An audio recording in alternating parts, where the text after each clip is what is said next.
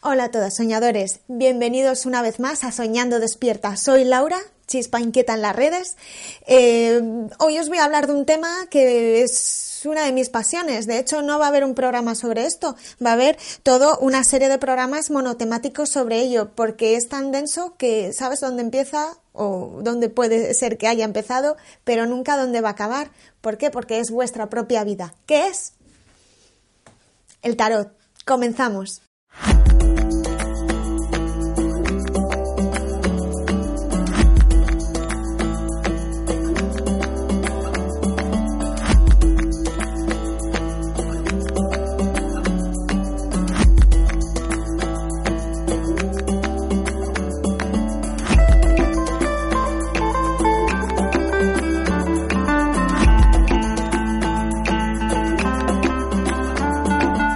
Pues aquí estamos con el tarot, este tema que para mí es eh, una pasión absoluta y, que yo siempre recomiendo a todo el mundo, aunque haya tanto prejuicio sobre ello, pero bueno, me da igual. Ya se sabe cuando uno ama una cosa, em, no le da miedo ni vergüenza enseñarla al mundo, ¿verdad? Pues eso es así con eso es así lo que me pasa con el con el tarot. Em, bueno, os presento en principio y para empezar, porque a los que a los neófitos de, este tema, los que, a ver, sabéis así muy soslayadamente lo que es el tarot, pero no estáis metidos en el tema, em, os lo voy a presentar con dos barajas diferentes, ¿vale? Os la voy a presentar con la baraja de eh, Jodorowsky Camoy, que es la de Marsella, yo os lo voy a presentar con la baraja de, mm, de White y, Smith, bueno, la Rider White Smith, que es eh, White eh, era un, un, ocultista de principios de siglo de, la orden de Golden Dawn y le encargó a Pamela Coleman Smith eh, la baraja esta. Ella lo dibujó, lo pintó, lo coloreó y, y, es una pasada y llega hasta nuestros días. Cien años más tarde sigue siendo una, una maravilla mirarlo. La diferencia que tiene con el de Marsella, que es el de Marsella clásico restaurado por, por Jodorowsky y por Camoin. Camoin era de, e, es el descendiente de una saga de, creadores de, barajas y entonces ellos tenían en sus archivos, eh, ahí indagando, eh, consiguieron ir recuperando lo que es eh, la baraja tal y como era o bueno, lo más original, lo más antigua, cogiendo los colores originales, los pequeños detalles de cada carta. Bueno, hicieron ahí un, trabajo muy grande y muy intenso para recuperar lo que ellos eh, reconocen o creen que es como era en su origen la, la baraja de Marsella. Entonces, bueno, es muy, muy interesante aunque bueno, los 22, sabéis que el tarot está compuesta por 22 arcanos mayores, que son estos que os presento aquí, y luego está también los 56 arcanos menores. En este caso, la diferencia entre las dos barajas, aparte de que los dibujos son diferentes, eh, aunque sean los mismos arquetipos, en principio los arcanos mayores, es que los arcanos del Rider White eh, en los, menores, en este caso, están dibujados eh, con personas, con circunstancias, con situaciones de la vida diaria, con un aspecto de fábula, ¿no? Lo que tienen los de Marsella, que al final eh, son la baraja española que conocemos todos de, los cuatro palos, que también tienen, tienen los cuatro palos, en este caso la white, pero bueno, eh, en estas son los cuatro palos tal cual, o sea, eh, ves los bastos, espadas, copas y, los oros. En este caso, pues ves escenas y se te quedan mucho mejor y los integras muchísimo mejor y, y, los puedes entender. Claro, de la otra manera tienes que utilizar un trabajo de de memoria para acordarte de, cada uno y, de esta manera eh, en un golpe de vista pues ya ves una circunstancia mucho mejor con el con el tarot rider así que bueno eh, yo sinceramente uso los dos ¿eh? igual para cosas para tiradas diferentes pero, pero bueno, los dos me encantan, la verdad. Sobre todo la baraja de Marsella eh, utilizo los arcanos mayores y luego cuando quiero utilizar eh, los arcanos, lo que es la baraja completa, utilizo la Rider White y luego eso puedo, puedes ir un poco entremezclándolos y ir añadiendo cartas de uno y de otro. Bueno, es un, es un juego el que haces ahí con, con ello que, que, que, bueno, que te enriquece mucho. Eh, bueno, ¿qué nos enseña el tarot? El tarot nos habla de la vida. Es lo que llamamos, y a mí me encanta, el tema del viaje del héroe, que es lo que os voy a contar realmente. Eh, de sus aprendizajes, de sus alegrías y sin sabores, porque al final la vida es eso nos invita a expandirnos, a crecer y a ir más y más profundo hacia nuestro interior. Y, al final nuestra vida es una aventura y nosotros somos los héroes y heroínas de nuestra propia aventura. Eh, como os decía, es, es, el viaje del héroe, es el arquetipo del viaje del héroe que aparece en la mayor parte de las culturas eh, del mundo. Eh, esto es un estudio que, hizo, en este caso, Joseph Campbell es un mitógrafo eh, estadounidense, que me cuesta mucho decir siempre esta palabra, eh, en, el siglo, en el siglo XX fue académico y universitario eh, que dio, vamos, escribió libros y, dio, bueno, pues decenas de charlas sobre el tema. examinó lo que es los mitos y leyendas. Desde la Grecia a los incas pasando por pues las sagas islandesas y las epopeyas de la India. Eh, buscó puntos comunes entre todas las historias a partir de la antropología y de la psicología, del psicoanálisis también, que vamos a hablar ahora a continuación, y encontró así un patrón que, que, se repetía en muchas historias, en cualquier continente y en cualquier época. No podemos decir que no estamos conectados, porque al final esto es lo primero que nos dice que estamos conectados unos a otros. Las diferentes culturas, todos tienen puntos en común. Es súper interesante y él lo, lo estudió es algo científico, no es eh, algo que digas tú, no, es que ¿por qué las diferentes culturas, estando tan separadas, tenían tantos puntos en común? Es alucinante. A mí todo este tema me, me encanta. Y claro, eh, referente a esto se dio cuenta que esos patrones que tenían en, común cada una de las diferentes culturas eh, generaban un esquema de viaje eh, que efectivamente se llamó el viaje del héroe, que es eso, la vida, la, vida misma. Este viaje comienza con la identidad y a veces no, no se siente y a veces se arranca con una crisis profunda, como nos pasa a nosotros que en la vida cuando realmente queremos empezar un viaje es porque arrancamos desde una crisis, desde un problema que, que, que nos tambalea la vida y, nos saca de, la famosa zona de confort pues esto es lo que cómo se inicia el viaje, ¿no? Y eso que puede ser pues un cambio desde un cambio de casa, un comienzo de un estudio, el final de una relación y claro, no puedes quedarte donde estabas después de que te suceda esto y lo que hace y te empuja a la vida es avanzar. Eh, ¿Qué etapas tiene este viaje? ¿Vale? Porque dices, bueno, no sé de, qué me estás hablando, no me suena de nada, nunca he visto nada de esto, ni me, eh, vamos, ni, parece interesante. Bueno, eso de que no parece interesante lo podemos guardar. Em, ¿Conocéis Star Wars? Bueno, yo vi la Guerra de las Galaxias, la gente ahora ve Star Wars.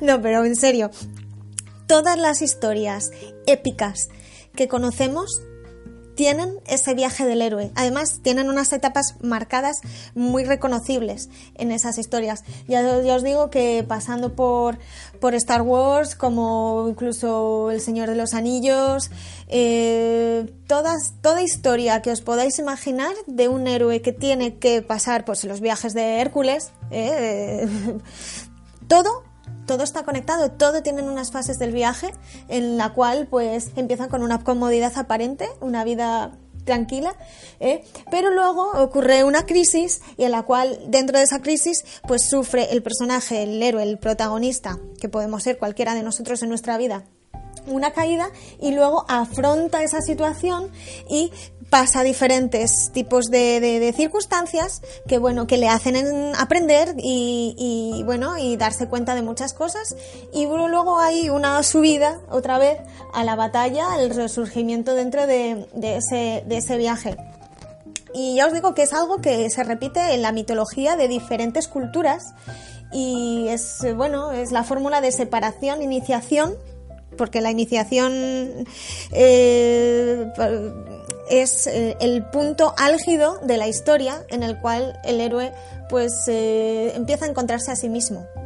Al final una iniciación es el punto en el que tú es un poco la, cerca, no, digo la iluminación, pero sí es cierto que es el momento que ya empiezas tú a, conectar, ¿no? Con esa historia y te empiezas a dar cuenta de todo lo que está sucediendo y luego, después de esa iniciación, viene el retorno. ¿A dónde? A casa, ¿no? Al hogar. Después que se ha salido de toda esa situación, se vuelve, pero ya no se vuelve igual que se fue uno. Entonces es lo que nos pasa en la vida, que una vez que aprendemos algo, luego ya cuando nos sucede otra vez otra historia, ya no empezamos igual que, la anterior vez. Ya tenemos unas circunstancias que nos, que nos han puesto en el viaje las pilas. ¿eh? Y bueno, esto también eh, es un poco el, esquema de Joseph Campbell, la estructura del mito único, que es el que os comento, pues la llamada a la aventura, rechazo de la llamada, siempre es en plan, ay madre mía, me está pasando esto, como, no sé, Skywalker cuando sales, en plan, ¿qué, qué ha pasado? Mis tíos que, que, los han matado y yo qué hago ahora? Pues no le queda otro remedio que echarse a, a la calle, como quien dice, y, tirar para adelante y, y sacar su vida eh, de, vamos, del planeta donde estaba, de Tatooine. Y bueno, a través de esa historia, como paralelismo para que me entendáis, de una historia que hemos visto todos en la gran pantalla o en vuestras mejores pantallas de casa, eh, pues bueno, este esquema reproduce el cualquier, bueno, ya os digo, George Lucas se basó en el esquema este para hacer su, su saga, es tal cual, o sea, es así. Y, eso reproduce pues la llamada a la aventura, el rechazo a la llamada, la ayuda sobrenatural, el primer umbral cuando empieza las primeras fases, el vientre de la ballena. Bueno, no os voy a, contar todo el rollo porque lo estáis viendo vosotros.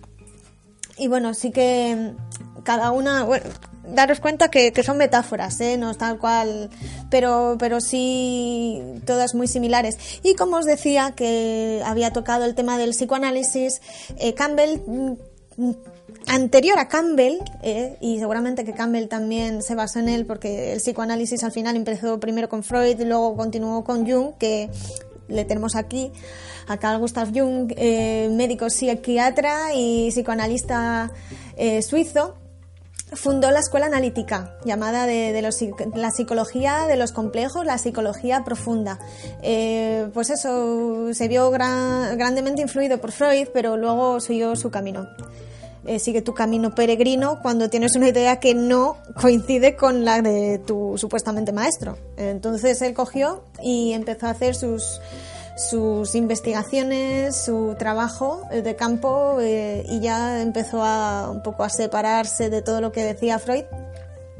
El tema que, que, tiene Jung es que es una, era una persona muy, muy espiritual, eh, que os encanta esta palabra, y, y, claro, todos sus estudios y todas sus investigaciones y, y sus eh, descubrimientos eh, los vio a través de esa manera de ver la vida de una manera más profunda y ver un poco más allá de las situaciones. Entonces, bueno, es muy, muy interesante por ese punto, por ese lado. Es eso, hablo de, la teoría de la personalidad y la psicoterapia. Eh, que claro, nosotros cualquiera nos podemos ver reflejados en sus estudios, porque al final, pues eso, hablo de, los papeles sociales que tenemos, de la máscara que nos ponemos cuando salimos a la calle y, cómo somos, y cómo soy yo ahora, y cómo me podéis conocer a lo mejor en persona. Claro, cambiamos todos mucho, nos ponemos ahí capas en la, en la cebolla que somos, o venimos con esas, a veces nacemos sin más, y, a lo largo de la vida pues vamos poniéndonos esas capas y a mostramos unas con unos y otras con otros. Entonces eso es así. Los arquetipos también de, la sombra, anima y animus que, él eh, explicó en, sus libros, eh, la sombra que tenemos, esa parte que no nos gusta de nosotros y la parte más, más positiva se metió mucho en esos temas. Y luego referido para no perderme mucho respecto al tema del tarot eh, claro nos preguntamos qué pinta este hombre porque el otro más o menos sabemos eh, el viaje del héroe que las cartas del tarot reproducen ese viaje del héroe vale que, que, nos hablaba Campbell. Pero luego eh, que ya os digo, que esta es común a todas las culturas. Esto es algo que se reproduce en todas. Eh, es historia, es arte, es eh, simbología. Eh, son conocimientos que, han estado ahí, que han ido pasando de, generación en generación y que encima han pasado de generación en generación en paralelo respecto a las diferentes culturas. Es que es tremendo y alucinante. ¿Cómo lo conectamos con, Jung? Pues, ¿por qué tienen esa conexión cada una de las culturas? ¿Por qué? Porque están dentro de lo que el, el término que Jung acuñó, que es el inconsciente colectivo. ¿Qué es el inconsciente colectivo? Vale, es eh, postula la existencia de un sustrato común a todos los seres humanos eh, de todos los tiempos y lugares del mundo y, bueno, eh, constituido por símbolos primitivos en los que se expresa un contenido común de la psique, más allá de la razón. Y también, aparte del término inconsciente colectivo, que hablando del inconsciente colectivo, Seguramente habéis escuchado el tema de los registros acásicos. En la casa de las culturas orientales es como una biblioteca donde todos estamos, están nuestras historias, están nuestras anteriores eh, encarnaciones, porque eh, claro, siempre basándose en que nosotros nacemos y morimos, nacemos y morimos continuamente yo comprendo que la gente que, bueno, que, sigue la, religión cristiana en este caso, pues a lo mejor no está, no está de acuerdo, pero recordemos que no es algo, es algo, digamos, moderno, porque en los principios del cristianismo eh, la reencarnación estaba presente. Eso fue en un momento que se dijo no queremos la reencarnación porque no nos interesa y, y, lo quitaron, pero eso viene en todas las, está en todas las culturas y es común lo que quiere decir que no estamos como para... Claro, luego hay que creer en la existencia del alma y, de la esencia de, cada cual. ¿eh? de donde el lugar de donde partimos todos, que a lo mejor es esa casa, ese inconsciente colectivo del que habla Jung. Claro, si nos separamos de todo eso y dejamos de, creer en todo lo que las culturas que han venido antes que, que nosotros decían y, decimos, y aquí la cortamos y decimos pues paso de todo lo demás, pues es cosa vuestra, pero eso está ahí y los libros están ahí y el boca a boca y, la vamos la historia común de la humanidad. Entonces no es algo como para pasar así de ello y, negarlo. No estamos como para ese, esos lujos entonces, bueno, como, como, os comento, tenemos el siguiente término que es el de la sincronicidad, que nos hablaría un poco conectándolo con el tarot de por qué, por ejemplo, escogemos una carta y no escogemos otra. La sincronicidad conecta, es la simultaneidad de dos sucesos vinculados eh, por el sentido, pero de manera no casual. Es decir, dos, dos hechos que están conectados, eh, pero luego ocurren esas eh, digamos, eh, casualidades o causalidades, no lo sabemos, porque digamos que la vida es un, es un baile eh, de, de, sucesos que van todos conectados y a veces no entendemos muy bien cómo, cómo son esos, esos sucesos. Así que bueno, el término sincronicidad, pues un ejemplito. Todo, yo, todo, todo lo voy a llevar a la vida diaria de cada uno. Tú coges y de repente te acuerdas de una amiga, te encuentras su libro y me lo regaló fulanita y de repente después de haber hacer cinco años que no ves a fulanita te la encuentras ese día por la calle o sueñas con ella y luego te la, te la te la encuentras, ¿no? Ese momento de conectas con esa energía, focalizas con esa persona y de repente aparece en tu vida. Es un poco como lo que postulaba el libro del secreto, ¿no? De, atraes eh, la ley de la atracción, ¿no? Que bueno, ya hablaremos de eso porque también tiene mucha amiga y vamos, ahí hay, hay, mucho que rascar, como digo yo. Y, bueno, eh, la sincronicidad es ese punto donde tú conectas con una energía porque tú eres similar a esa energía. También, que os hablaré del Kibalión, está la ley de causa y efecto, ¿eh? y la ley del mentalismo, ¿no? El, mentalismo que ya lo veréis, no me voy a enrollar porque esto es otro vídeo, pero el mentalismo habla que cuando tú focalizas, o sea, todo es mente y tú focalizas con, un, con algo en concreto y tienes esa conexión con eso. Entonces, la ley de la sincronicidad es lo mismo, tú eh, conectas con algo porque tú estás a través de ese inconsciente colectivo, esa casa, estás conectado y todo confluye. Y entonces tú, cuando vas a coger una carta de tarot, vas a coger una runa o, cualquier tipo de oráculo, pues tú conectas con la energía que tiene, con el simbolismo de, ese, de, esa carta, de, de ese símbolo que tú obtienes. Entonces, bueno, me parece que es para tener en cuenta. Esto seguimos con el viaje del héroe, que es el viaje de los 22 arcanos del tarot que comienza en el loco, ahora lo veremos, es el viaje del loco, que también se llama. ¿eh? Y bueno, como veis, pues esto, es esto que, que veis en la pantalla es las diferentes etapas de ese viaje del héroe trasladadas a lo que son los 22 arcanos de, bueno, en este caso es el loco, que digamos que no tienen no tiene número y luego las diferentes etapas de, los del resto de los 21 arcanos mayores y luego tenemos ya eh, lo que es eh, el significado de las cartas, ¿vale? De cada uno de, los arcanos mayores del tarot. Como os decía, el loco no tiene número, eh, es el arcano cero. Podemos ponerlo tanto al principio como al final, pero al final es el que hace el viaje. Lo que quiere decir que no podemos decir que tenga un, lugar en concreto. Eh, entre las diferentes interpretaciones que se le da al loco, pues eso, es el aventurero, el que sale, el que inicia el viaje, como decíamos antes, eh, Skywalker cuando eh, se ve el pobre con una mano adelante y otra detrás diciendo, ¿qué hago yo con mi vida? Pero sale con esa energía, con esa aventura que, tiene por delante y que no sabe a dónde le va a llevar. Entonces, bueno, eh, efectivamente cuando te sale el loco en una tirada, pues eh, puede decir eso, puede ser desde una locura, de, porque e, e, es el, que está a punto de iniciar un viaje y no tiene conocimientos, pero sin embargo le pica la curiosidad, tiene esa, ese instinto, ¿eh? que si veis que tiene un perro, las imágenes, tanto la de Marsella como la del Rider White, tiene un perro que es los instintos, en este caso tiene una mochila que bueno es eh, lo poquito que tiene la vida lo lleva en ese en ese saquito tanto en una baraja como en la otra eh, y bueno, siempre lo ponen, o por lo menos, mira, en la de, en la de Ryder, lo ponen al borde de un precipicio, porque a veces el desconocimiento de las cosas te pone en situaciones un poco complicadas siempre. Y entonces es eh, un arcano muy, muy simpático desde mi punto de vista. Bueno, tiene ese, ese punto de, locura divertida de, quien no sabe, pero se enfrenta al mundo con, con lo poquito que tiene y, se lo va ganando poco a poco, ¿no?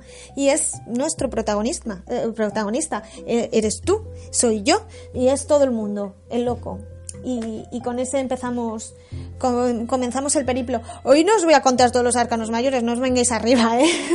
Yo esto estoy comenzándolo un poco para ya que abráis boca, porque sí es cierto que es un tema muy muy eh, intenso y, largo y, es que nunca se terminaría realmente.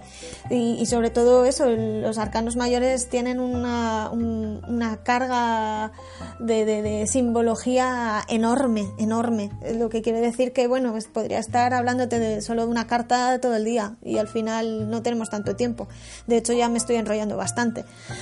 Así que, bueno, eh, que sepáis que, bueno, que empieza el viaje con el, con el loco voy a hablaros de dos cartas más y en los siguientes vídeos pues os, iré hablando pues a lo mejor de tres, cuatro o cinco cartas dependiendo de cómo, de cómo vayamos viendo el tema, de si hacéis alguna aportación, si tenéis alguna duda, consulta, lo que sea.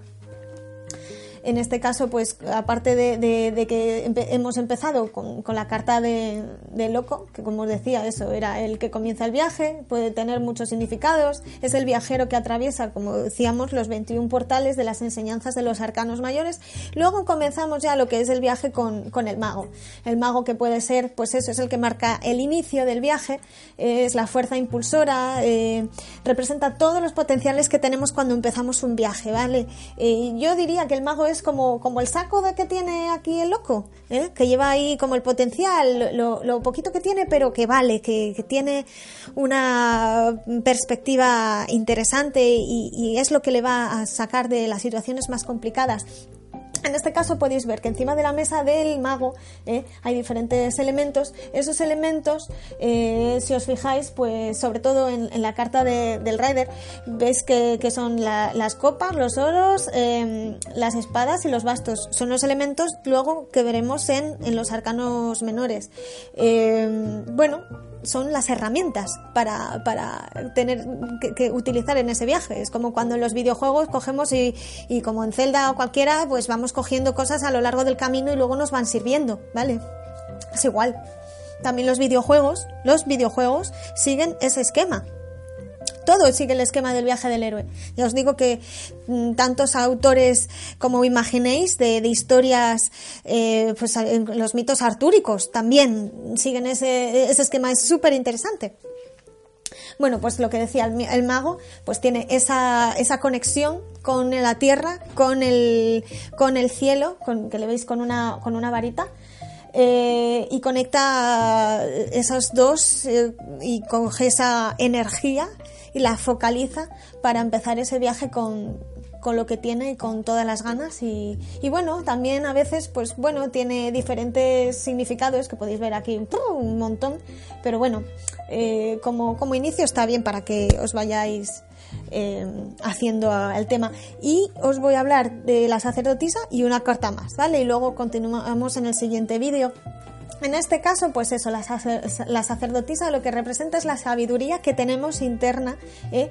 y que a, la que recurrimos cuando, pues, cuando comenzamos algo eh, y, nos trae esa intuición que tenemos, que también estaba representada en, igual que un poco los instintos en, la carta de, loco, y eso, esos sentimientos que, tenemos dentro y que nos hacen avanzar y que nos eh, hacen concretar nuestros mm, vamos, nuestras metas, ¿no?